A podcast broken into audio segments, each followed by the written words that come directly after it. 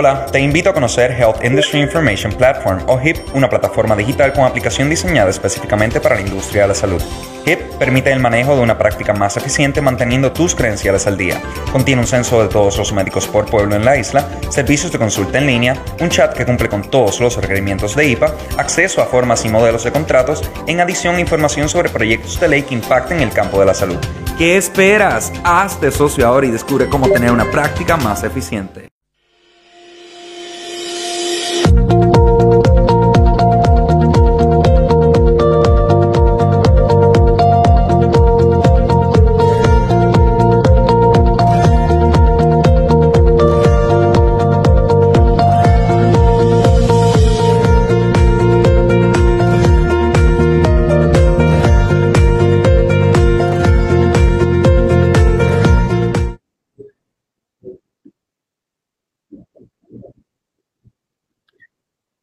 Saludos, eh, buenos días y bienvenidos a otra edición más de Industria de Salud de 101.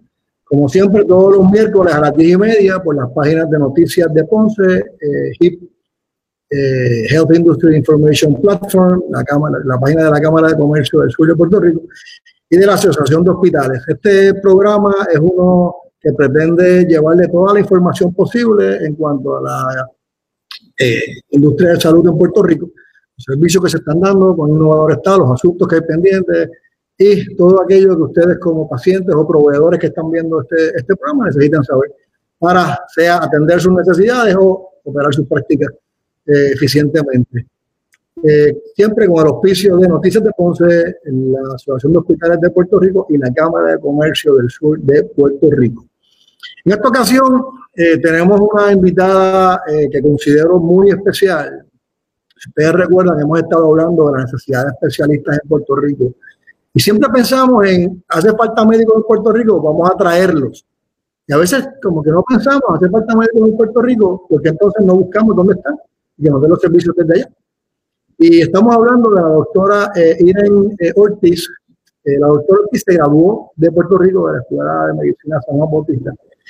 cursó su residencia, o sea, adiestró en medicina interna en el Hospital Episcopal San Lucas. De ahí decide entonces ir a Estados Unidos y comenzar eh, su eh, carrera como eh, hospitalista en, Jacksonville, en Florida. obtuvo su certificación en los boards de medicina interna y procedió a obtener una certificación de los boards en lo que se llama Obesity Medicine. Luego de esta entrevista me voy a reunir con ella a ver cómo yo puedo rebajar las libras que he querido rebajar por años y no puedo. Y sé que muchos de ustedes también se van a, hablar con ella porque definitivamente es importante tenerla aquí.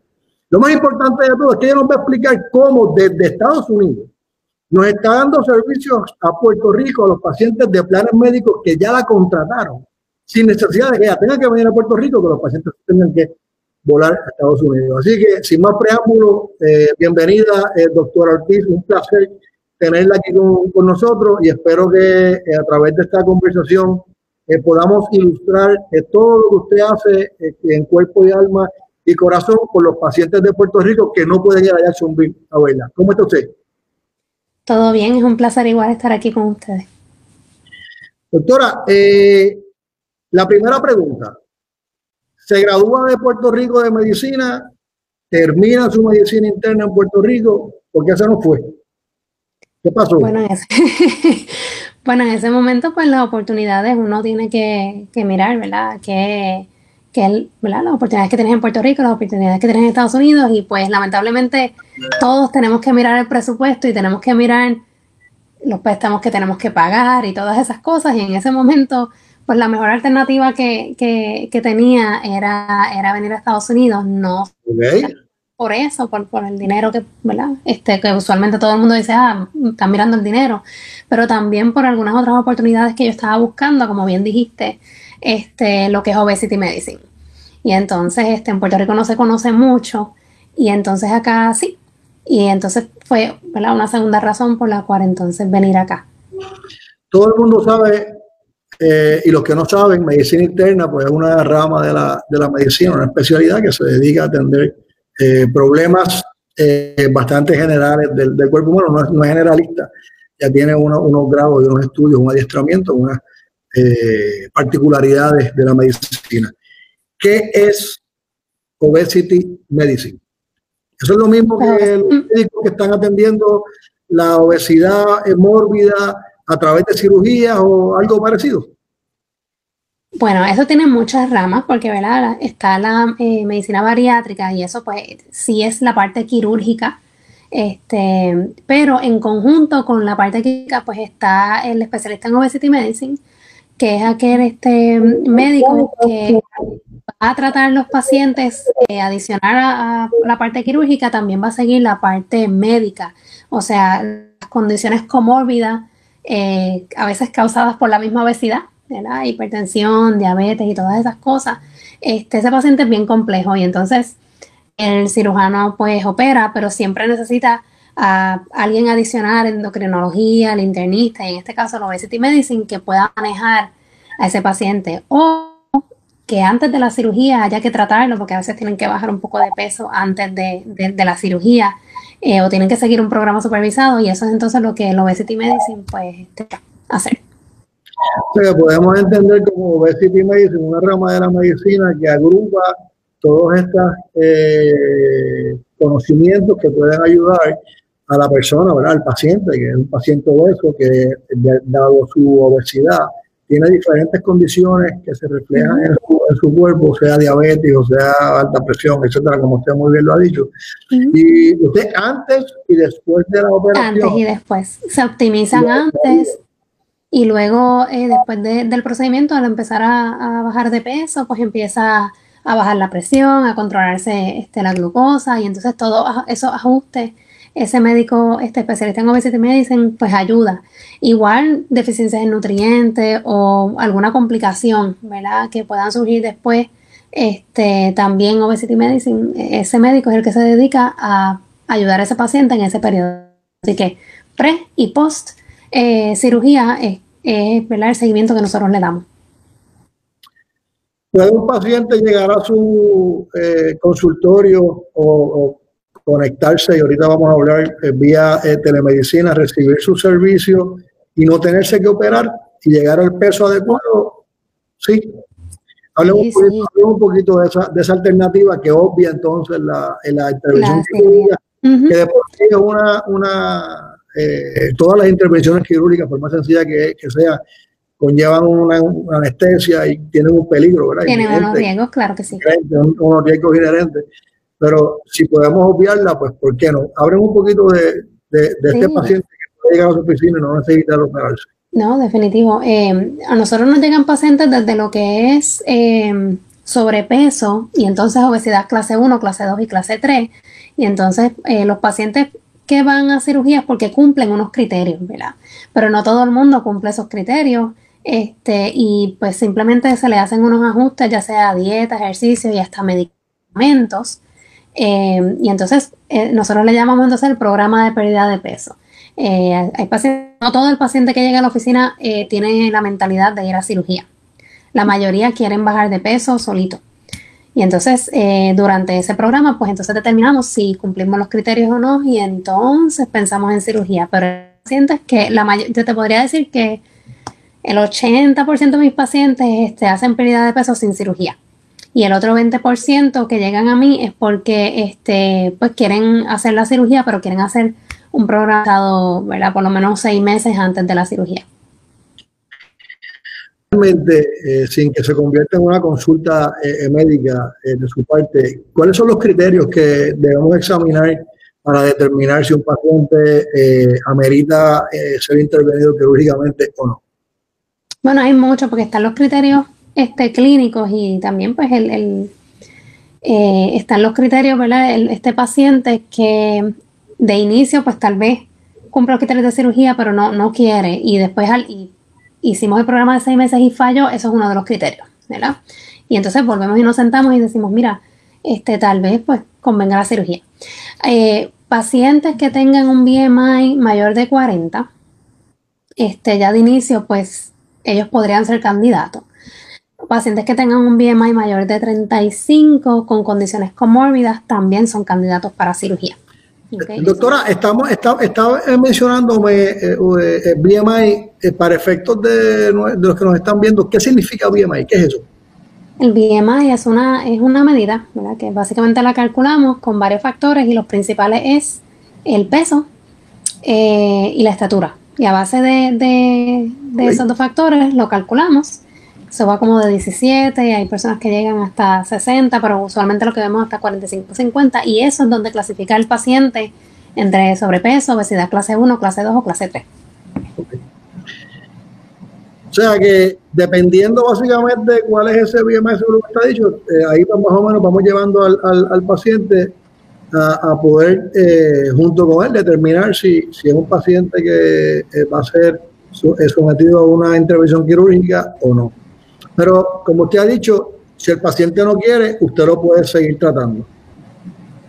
Exacto. Usualmente la meta primero es, ¿verdad?, poder hacerlo sin tener que hacer una intervención quirúrgica.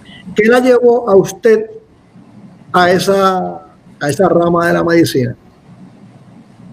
Pues a mí siempre, yo siempre he tenido un, interés especial por la nutrición y por el ejercicio. Este, como parte de, de, mis hobbies es este hacer CrossFit. Y entonces, pues de ahí, pues yo este, uniéndolo, ¿verdad? O extrapolándolo a la medicina interna, y es que yo me di cuenta, ¿verdad? Que muchos más este, que yo trato en mis pacientes son eh, relacionados o están en combinación con la obesidad. Y la obesidad se tiene que tratar como una condición, como si fuera hipertensión o diabetes. Este, y entonces, cuando uno ve esta rama ¿verdad? de la medicina, uno ve las cosas diferentes. Y entonces, a la vez que nosotros tratamos la obesidad como la condición principal, a, a, su vez, entonces estamos tratando la hipertensión, la diabetes y cualquier otro problema de metabolismo, el hígado graso. Este, y entonces ahí fue que yo busqué cómo era, ¿verdad? Este, que yo podía este, hacer lo que es pérdida de peso y encuentro que hay una rama que se llama Obesity Medicine que es Board Certified. Este, y ahí pues eh, comienza y usualmente, ¿verdad? Es un, fellowship de un año. Eh, y uno toma el board y como es bastante relacionado a la medicina interna, excepto que tiene ese toque especial, pues por ahí, por ahí, por ahí me fui. ¿Dónde, dónde hizo el fellow?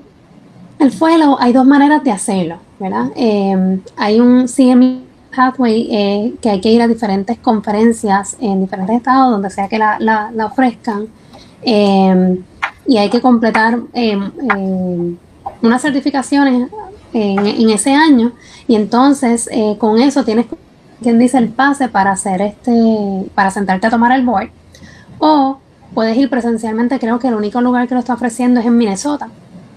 Este, puedes entonces estar eh, un año haciendo el fellowship allá en Minnesota y, luego entonces tienes, obtienes el pase para eh, sentarte a tomar el board.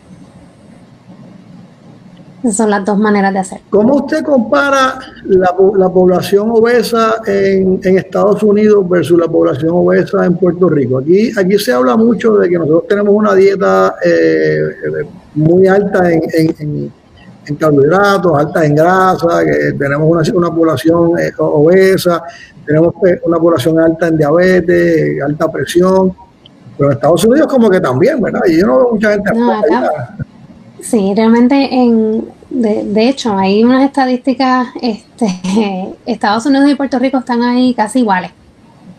Están, están casi iguales. Eh, definitivamente la dieta este, es un factor en ambos casos. Eh, y pues obviamente tenemos todas estas condiciones que no están bien este, controladas y como, como le dije, no lo estamos viendo como que si tratamos la obesidad, eh, pues estamos tratando las otras condiciones. Usualmente pues nosotros, yo cuando tenía la mentalidad de internista, pues obviamente veía a este paciente y le decía, sí, hay que bajar de peso, hay que hacer dieta y ejercicio. Y el paciente probablemente se va a ir de la oficina y va a decir, ajá, qué dieta, qué ejercicio, o le damos unos consejos generales y no todas las dietas funcionan para, ¿verdad? Tiene que ser individualizado.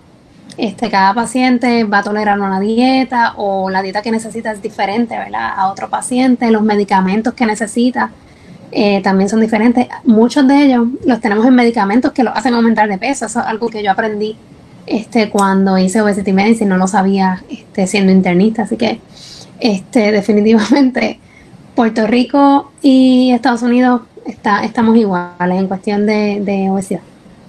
Yo creo que hay una diferencia marcada entre los estilos de vida del puertorriqueño versus los estilos de vida de ciertas ciudades en Estados Unidos.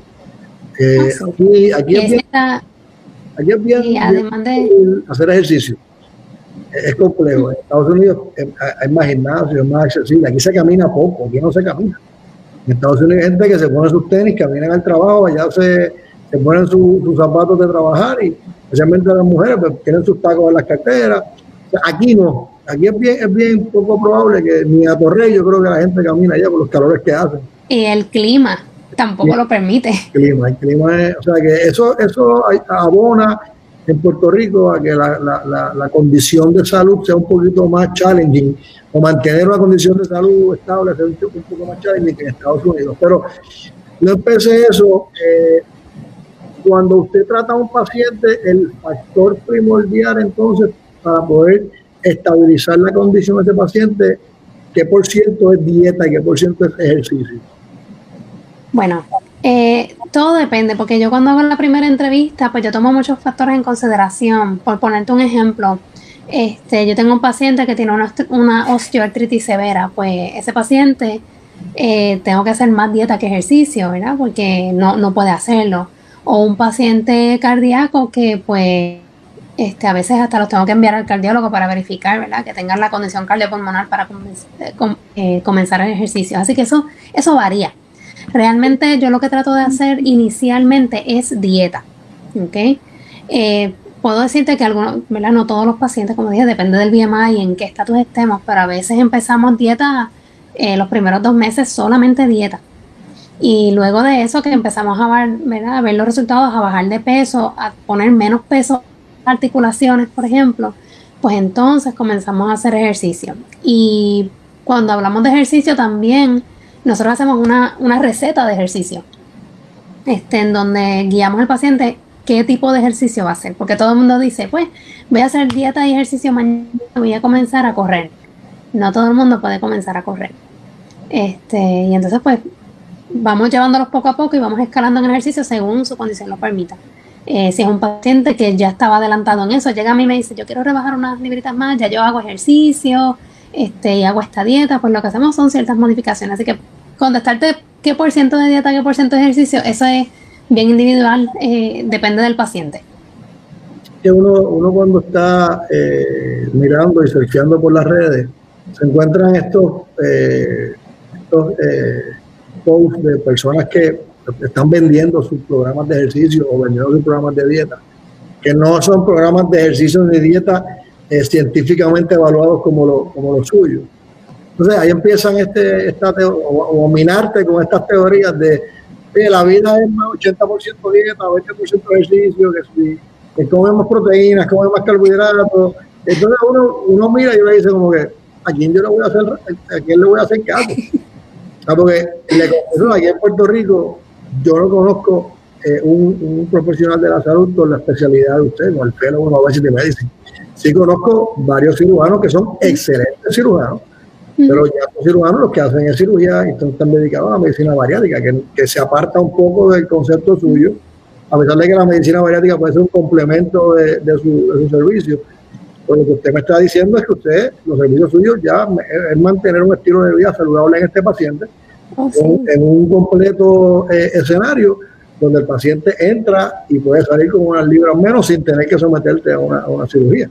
Si yo voy a unos humanos bariátricos, me van a decir, pero por empezar yo no cualifico para eso, porque creo que tienes que tener una cantidad oh, de, libras de más eh, eh, sustanciales.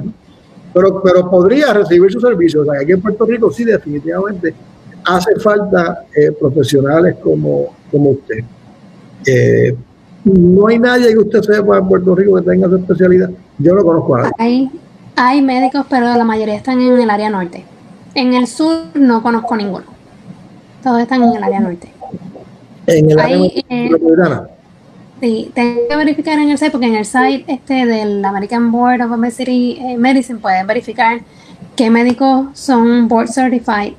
Y hasta la última vez que, que verifiqué, creo que habían como cinco, más o menos que para el estilo de vida y la cantidad de pacientes que pueden necesitar esa, ese, ese servicio es, limitado, el, servicio. ¿Lo cubren los planes médicos? Sí, este, hay algunos, lo que es, por ejemplo, este Medicare sí lo considera como este diplomado eh, y lo cubre. Y los otros planes médicos sí, con ciertos códigos también eh, lo cubren. Es algo que deberían cubrir porque lo que estamos haciendo es cogiendo personas que están eh, entrando en una edad que para rebajar dos o tres libras les es, problemático. Y uno pues tiene, tiene ciertas tendencias a, irse del lado un poco de, más descanso y menos ejercicio entrando en esas edades, o sea que eh, el, cuerpo empieza en un momento dado, esa máquina va a tener que empezar a, necesitar cierto grado de engrase adicional. Y si usted lo, desde los inicios alguien con su especialidad lo coge desde los inicios, pues evitaría que en un momento dado pues desarrollaran condiciones que puedan costarle más al plan médico. La matemática es simple, ¿no? Sí, lo otro que me preocupa mucho allá a veces es que nos vamos por la, por la ruta fácil y están todos estos productos comerciales y pacientes que tienen muchas condiciones, los veo tomando estos productos que realmente pueden tener interacción ¿verdad? Con, los medicamentos que están eh, eh, tomando actualmente o pues la cantidad de líquido que están tomando pues no es la adecuada para un paciente de, fallo cardíaco por ejemplo o un paciente renal y entonces pues esas cosas esos programas comerciales no lo toman en consideración eh, y por eso es que surge esta rama alguien que, pueda manejar ¿verdad? el paciente como un todo. Háblenos un poquito, doctora. Yo sé que usted hace tiempo que está, como, decimos aquí en, Puerto Rico, dándole patada a la lata con el tema de la telemedicina. Eh, y es un tema que, en Puerto Rico no se había, no, es un tema que no se había atendido. la idiosincrasia del puertorriqueño, tanto del médico como del paciente, no es no está dirigida a recibir un servicio de un médico a través de estos eh, mecanismos como lo estamos haciendo ahora, por la razón que sea. Eh, no, no, conozco razones específicas, pero sé que no se estaba haciendo, no es hasta ahora que llega la, eh, la necesidad de poderlo hacer porque la, nos está obligando a ser atendidos los pacientes por ustedes los proveedores a través de la telemedicina y los está obligando a ustedes a atender los pacientes a través de la telemedicina, porque aquí en Puerto Rico, por ejemplo, y igual que en Estados Unidos, pues ya los, médicos no van a poder atender la misma cantidad de pacientes que atendían antes, todas las condiciones de seguridad que tienen que mantener en sus operaciones. Y aquí, por la necesidad que tenemos de especialistas, pues los pacientes se están eh, atrasando en sus tratamientos. O sea que la continuidad del tratamiento aquí es algo que debemos estar velando muy de cerca. Eh, tengo entendido y sé y la he seguido en las redes que usted se ha convertido en una gurú del tema de la telemedicina. La está utilizando muy eficientemente. Quisiera que nos hablara un poquito de cómo es que comienza su interés por ese tema y cómo lo ha ido desarrollando en beneficio no tan solo suyo, de sus pacientes. Definitivo, pues esto comenzó desde el huracán María. es como una cantareta. Cada vez que me, preguntan del huracán María, porque realmente, ¿verdad? Eh, yo llegué a Estados Unidos antes del huracán, pero entonces surge esto y entonces eh, nosotros, yo empecé a recibir llamadas de familiares y amistades este, en esos momentos para consultas médicas, porque pues a, raíz de, de, lo de María, pues no había, este, las oficinas estaban cerradas porque no había luz, no conseguían al médico. Y entonces yo empecé a atender a, toda esta gente, eh, el amigo le dice al otro amigo y al familiar así, me llamaban. Y yo estaba haciendo consultas por teléfono. Y entonces yo dije, espérate, eh, debe haber una manera más eficiente de yo hacer esto porque yo quería verlo, ¿verdad? Si hacíamos el FaceTime y, todo. Y yo me pongo eh, a buscar, porque en mi hospital, por ejemplo, yo daba de alta a los pacientes, los daba de alta con algún tipo de servicio de home health y muchos de esos home health agencies tenían este telehealth. Y ahí yo empecé a diferentes asociaciones y a hacer mi research y encuentro, ¿verdad?, que hay una manera de atender al paciente a través de una videollamada, este, que sea IPA compliance, que entonces este, yo pueda, ¿verdad?, ver qué es lo que está sucediendo, tener un monitoreo. Y nada, fundo entonces lo que es Care for Us MD y entonces este, comienzo a ver los pacientes entonces en vez de una llamada, sino por a través de la videollamada. Eh, y así pues eh, seguí educándome, busco, he buscado más información en cuanto a, los home health agencies, los servicios que están proveyendo los mismos hospitales y he tomado más o menos ciertas ideas de, eso y lo he implementado entonces también en, mi clínica. Pero así fue que comenzó. La telemedicina es un concepto bien amplio, eh, súper amplio. Eh, se conoce telemedicina, hablan de telesalud. Eh, lo más que se está utilizando ahora mismo es, la telesalud, ¿no? es una llamada telefónica por videoconferencia que tiene que ser un, un sistema, un programa que, cumpla con todas las especificaciones de la seguridad y la privacidad que tiene que tener cualquier proveedor, que le tiene que garantizar, perdón, cualquier proveedor a su paciente en cuanto a la información. Exacto. Considera eh, lo que es el PHI, Protective Health Information, que es la del paciente. En palabras simples, en arroyo bichuela, eh, eso es toda información a través de la cual un tercero puede identificar quién es el paciente. Ustedes saben lo que nos están viendo, pues la, la, privacidad de la información llega hasta el punto que nadie puede saber de mí, sino todas aquellas personas que yo le dé la autorización al proveedor de que sepan lo que yo tengo. Ni siquiera mi, mi, mi, familia cercana, si yo no quiero que se entere, yo simplemente le digo, doctora, esto no se lo va a decir a nadie, y la doctora es como un cura, se calla la boca y no se lo puede decir a nadie. Y si, le, y si los médicos los proveedores no están protegiendo esa conversación que están teniendo. Y estos hackers que están ahora mismo eh, haciendo fiestas con todos estos sistemas, entran, capturan cierta información, pues entonces podrían eh, identificar eso. Y los proveedores Y una llamada. Y una llamada no, no cumple con, con ese requisito. Ni los textos. Un WhatsApp, un este, FaceTime Nada de eso eh, cumple. Así que es importante que ustedes los que nos están viendo, proveedores, o ustedes pacientes que nos están viendo, cuando entren en este tema, los pacientes le pregunten al proveedor si el sistema cumple como el de la doctora, que cumple con todas las regulaciones de ella, y yo no a explicar ahora cuáles. Eh, y los proveedores pues tengan la certeza que lo que están utilizando. Doctores, ¿qué usted está utilizando? Hablando fuera de, fuera de cámara, me dijo algo bien interesante. Usted tiene la telemedicina eh, que como les dije ahorita, y déjame cerrar el, el, círculo de pensamiento, telemedicina como tal también se da en el contexto donde hay un doctor en punto A y un doctor en punto B. Y ambos están tratando ese paciente, sea a través de inclusive una intervención quirúrgica, que el, especialista lo tenemos en punto B y en punto A está el médico operando y en punto B el médico le está diciendo, eh, va bien, no va bien, esta masa no me gusta, etcétera, etcétera. O sea que eso ya es en, el, contexto más amplio eh, eh, del, significado, de su significado. Eh, lo que básicamente estamos viendo por ahí que usted está haciendo es una especie de telesalud donde usted tiene una comunicación con el paciente, adquiere unos datos y puede inclusive emitir una opinión de acuerdo a los datos que tiene. El paciente al otro lado está en su casa, no está atendido por ningún profesional de la salud que pueda tomarle algún signo vital o alguna temperatura, etcétera. Se podría.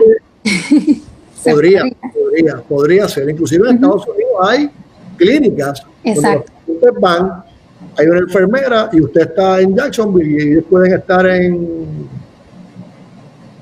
no sé, en el centro médico. y usted puede, a través de, ese concepto, usted podría atenderlo. Pero hable un poquito cómo es que usted maneja eh, esos pacientes. Nosotros este, tenemos, parte del research que hice obviamente fue buscar una plataforma y un récord médico electrónico, ¿verdad? Que me permitiera hacer todas esas funciones. Eh, así que nosotros usamos este un récord médico electrónico en donde el paciente a través de, un link se registra. Eh, nosotros recibimos eh, ese registro y entonces nos comunicamos con el paciente pues, para preguntarle cuándo quiere la cita y para qué este, ¿verdad? Necesita verme si es obesity o si es para medicina interna y a, y a veces un filtro, ¿verdad? Porque eh, algo que voy a tirar ahí, ¿verdad? Bien importante es que la telemedicina es para consultas simples, ¿verdad? O seguimiento, no se puede utilizar para casos de emergencia. Y entonces, pues, casos de emergencia tienen que ir a la sala de emergencia, pero obviamente en, en Puerto Rico sobre todo vemos que muchos pacientes van a la sala de emergencia para consultar cosas simples. Pues ahí podemos hacerle bypass ¿verdad? A, la sala de emergencia y utilizar la telemedicina. Entonces, una vez nosotros filtramos todo eso y sabemos que el paciente este, pues quiere la, consulta, se le envía un link para, paciente se conecte a través de nuestra este, plataforma a una videollamada. Eh, y entonces pues abre una pantalla como si fuera un FaceTime, obviamente eh, con este, todo lo que es de la ley IPA, con las leyes de privacidad, porque esa plataforma está diseñada para eso. Y vemos al paciente, si hay que hacer alguna receta o algún laboratorio, pues la receta se envía electrónica a la farmacia, porque tenemos un sistema de e-prescribe. Y para laboratorios, eh, hay unos laboratorios que este, tienen un sistema electrónico, hay otros laboratorios que le podemos enviar la orden por fax, o hay veces que el paciente sí nos autoriza, entonces le podemos enviar la orden a su email. Dije si nos autoriza, ¿verdad? Porque el email es una forma de comunicación no segura. Eh, pero si el paciente autoriza, se puede enviar a su email, el paciente le imprime y la lleva al laboratorio. Esas son las tres maneras ¿verdad? que hay para enviar al laboratorio. Este, y luego de eso, pues el paciente a veces nos ve de seguimiento o si no, pues entonces se ve con su médico primario. Eh, porque otra cosa de la telemedicina es que nosotros eh, estamos en, en esos, eh, yo le digo, un gap, ¿verdad? Que hay entre lo que es la oficina del, del, médico y esos días que son after hours o que este fines de semana o que hay un día feriado que esas oficinas no están abiertas, pues nosotros podemos ayudar ¿verdad? a ver esos pacientes. Eh, no reemplazamos al médico primario. Eh, solamente pues eh, los vemos en, en esas ocasiones. Es un, es un concepto que podría llevarse inclusive pacientes que están hospitalizados. La enfermera está pasando visita del turno, no, visita, está pasando su turno, tomando de las presiones y podría conectarse con el médico esos son los telehospitalistas. Y darle, y darle eh, esa información eh, para, no, dos, tres horas cada cuatro horas. O sea que, el, el, concepto es algo que ayudaría muchísimo a que la interacción que tenga que haber, que no es necesaria entre el proveedor y el paciente, pues, pues se pueda dar eh, y evita que los médicos digan, pues mañana por la mañana eh, voy y lo veo. Sí. Acá en Estados Unidos existe lo del telehospitalista también. Em, es, mi próximo proyecto, como quien dice. Estoy este, aquí mismo en Jackson, mire, estamos esperando que se abran las plazas, eh, porque todavía hay unas negociaciones en, el hospital. Pero una vez se abra eso, pues también estará haciendo telehospitalista, que es ese proveedor que está en esas horas que son el pico alto, ¿verdad? De, admisiones o por las noches, eh, que se necesita alguien que pueda responder llamadas eh, con la ayuda de la enfermera, ¿verdad? A veces ellos tienen su carrito y ellos pueden hacer la examinación este, con nosotros del otro lado. Eh, así que son otras ramas que, que, también en algún momento en Puerto Rico deben considerar. Yo creo que se tienen que considerar muchas, muchas cosas. Eh, y yo creo que sí lo están haciendo. Aquí hay una ley que, que, regula la, telemedicina. Lo abrieron ahora eh, y exime a todos los proveedores como usted a que tengan que cumplir con los requisitos. Pero en algún momento. Exacto. Le iba a decir, cuando esto comenzó, ¿verdad? Puerto Rico necesita una. Hay estados donde no necesitas una certificación aparte, pero Puerto Rico sí la necesitas. Eh, y de hecho, para renovar, hay uno. Hay que tener. Ahora hay que tomar unos cursos y todo. Obviamente con esto de la pandemia lo abrieron y la certificación pues no, no es necesaria. Pero sí Puerto Rico tenía esto y estuvo un año previo a la pandemia, estuvo un año que no estaban emitiendo certificaciones porque le estaban haciendo enmiendas a la ley. Así que totalmente, este, no podían nuevos certificándose. Ahora no, ahora pues como te digo, ya enmendaron la ley y ya, y ya lo abrieron. Pero así este, en Puerto Rico era, o sea, eso existía ya. ¿Cómo compara el reembolso de estos servicios en Estados Unidos con Puerto Rico? Mucha la diferencia. Mucha la diferencia. Este, en Puerto Rico el, reembolso, eso digo, en parte ahora con la, con la pandemia estaba considerando eh, pues pagar como para una visita esencial, pero si miras los rates realmente de la telemedicina son bien bajos hablando de 18 dólares a 25 dólares por Creo que el, el, el, blended es como 23, de 23 a 25 dólares, el más alto y el más, y el más bajito. que, el plan médico debería pagarlo para que el médico y el paciente pudieran tener una interacción más continua y esa, y esa continuidad del tratamiento del paciente no se viera afectada, el paciente termine en una sala de emergencia que le va a costar mucho más. La telemedicina puede ahorrar lo, lo, que uno dice no show. Si el paciente por alguna razón no tiene la transportación de ir a la oficina, pues es el momento de decirle, pues no te preocupes, pues como quiera podemos hacer la cita este, y darle una cita más adelante, más tarde por telemedicina o a la misma hora que le tocaba y el, el médico en, esa en, esa hora ¿verdad? que tenía ese paciente no lo tiene presencial, pero se conecta en su computador y puede verlo, porque simplemente fue que el paciente no pudo ir a la oficina por, por alguna razón, ¿verdad? ya sea transportación o lo que sea. Este, y entonces eso mismo evita un paciente salió del hospital, que usted sabe que esos primeros 30 días son los, los más, ¿verdad? Este, son cruciales para que ese paciente no vuelva al hospital. Pues mire, una llamada de telemedicina, eh, si el paciente no puede llegar a la oficina porque después tuvo una cirugía y está de cama, no sé, cosas así. Eh, pues el médico lo puede ver a través de telemedicina a la semana, que es verdad, los siete días, que son los que Medicare este, recomienda. Y si el paciente tiene algo, usted lo puede identificar, lo puede tratar y le evita ese, ese viaje a la emergencia o a regresar al hospital, una rehospitalización. Es lo que hablamos ahorita, que son las cosas que a veces los planes médicos por alguna razón no profundizan en ella. Y como hablamos ahorita de eh, eh, servicios que no se le dan a, los, a, los, pacientes aquí, porque los planes médicos no cubren por alguna razón, pues el paciente desencadena unas condiciones que pudo, pudieron haberse evitado. Y aquí, pues lo que, lo que se puede evitar es que el paciente o tenga una readmisión, que es nefasto para el hospital, la readmisión dentro de ese término que dispone la, el Medicare y el mismo plan privado es nefasto. O sea que, realmente digo 30 días, pero hasta 90 días. Puede pasar cualquier cosa. cualquier cosa puede pasar, inclusive condiciones no relacionadas que, puede, que pueden evitar. Tengo entendido que tiene usted contrato con planes médicos en Puerto Rico y está atendiendo pacientes de Puerto Rico en su, en su práctica. Eh, ¿Tiene un volumen considerable de pacientes de Puerto Rico? Todavía no, porque eh, apenas eh, el mes pasado fue que, obtuvimos el, la luz verde, ¿verdad? Para ver los pacientes, porque nosotros llevamos tratando de conseguir esto de los planes médicos desde, desde que se fundó Care for SMD, eh, que ya llevamos dos años o casi para tres años. Así que finalmente el mes este pasado, y entonces ahí empezamos a ver, ¿verdad? Los pacientes que empezaron a llamar. Sí te puedo decir que muchos de esos pacientes, eh, habían pacientes que yo había visto como quiera, eh, porque aunque tuvieran plan, eh, la conveniencia del servicio, pues no tenían problema en pagarlo. Porque las visitas como quiera nosotros las hacemos este, a un costo, bajo costo. Así que hay algunos que ya nosotros los veíamos privado, como quien dice, y ahora pues aceptamos el plan. Y pues tenemos este uno que otro nuevo. Pero de Puerto Rico todavía eh, el volumen no, no es considerable, además de que ahora sus médicos primarios también estaban haciendo telemedicina.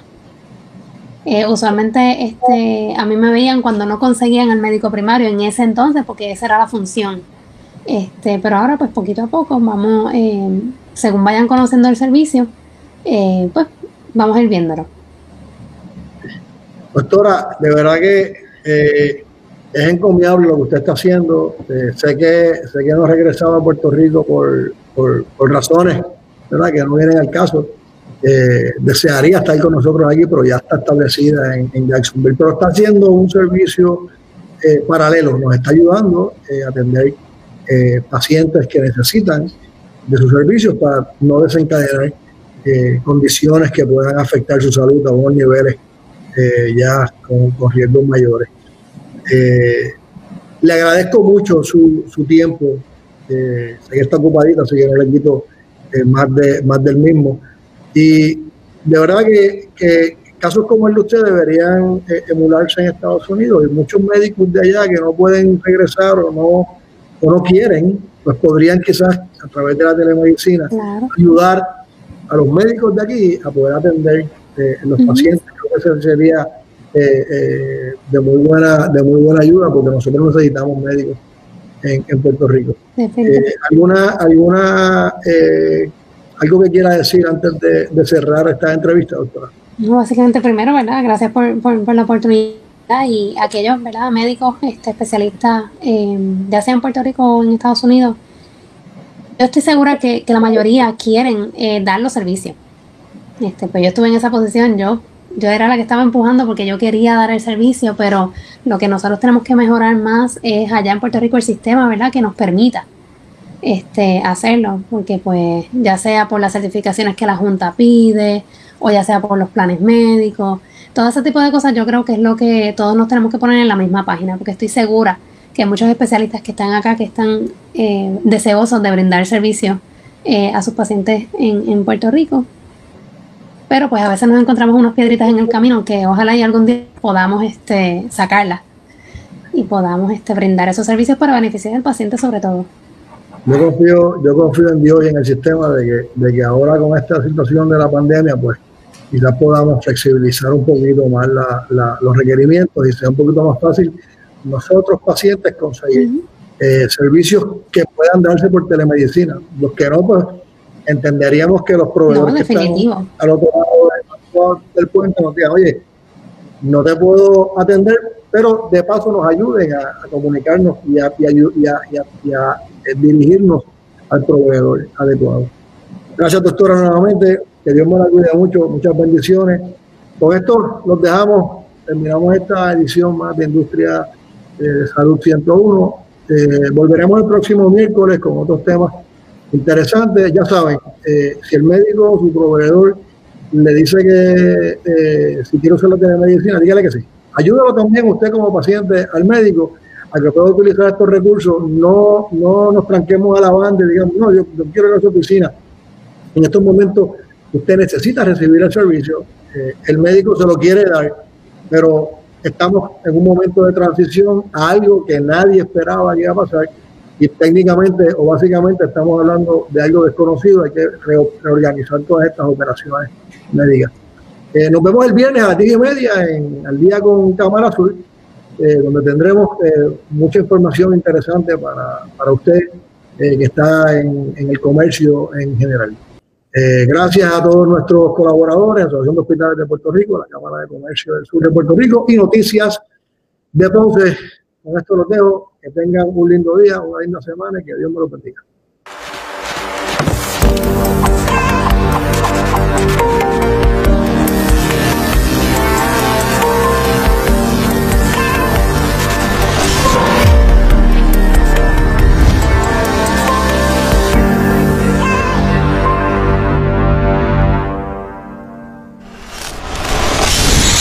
Hola, te invito a conocer Health Industry Information Platform o HIP, una plataforma digital con aplicación diseñada específicamente para la industria de la salud.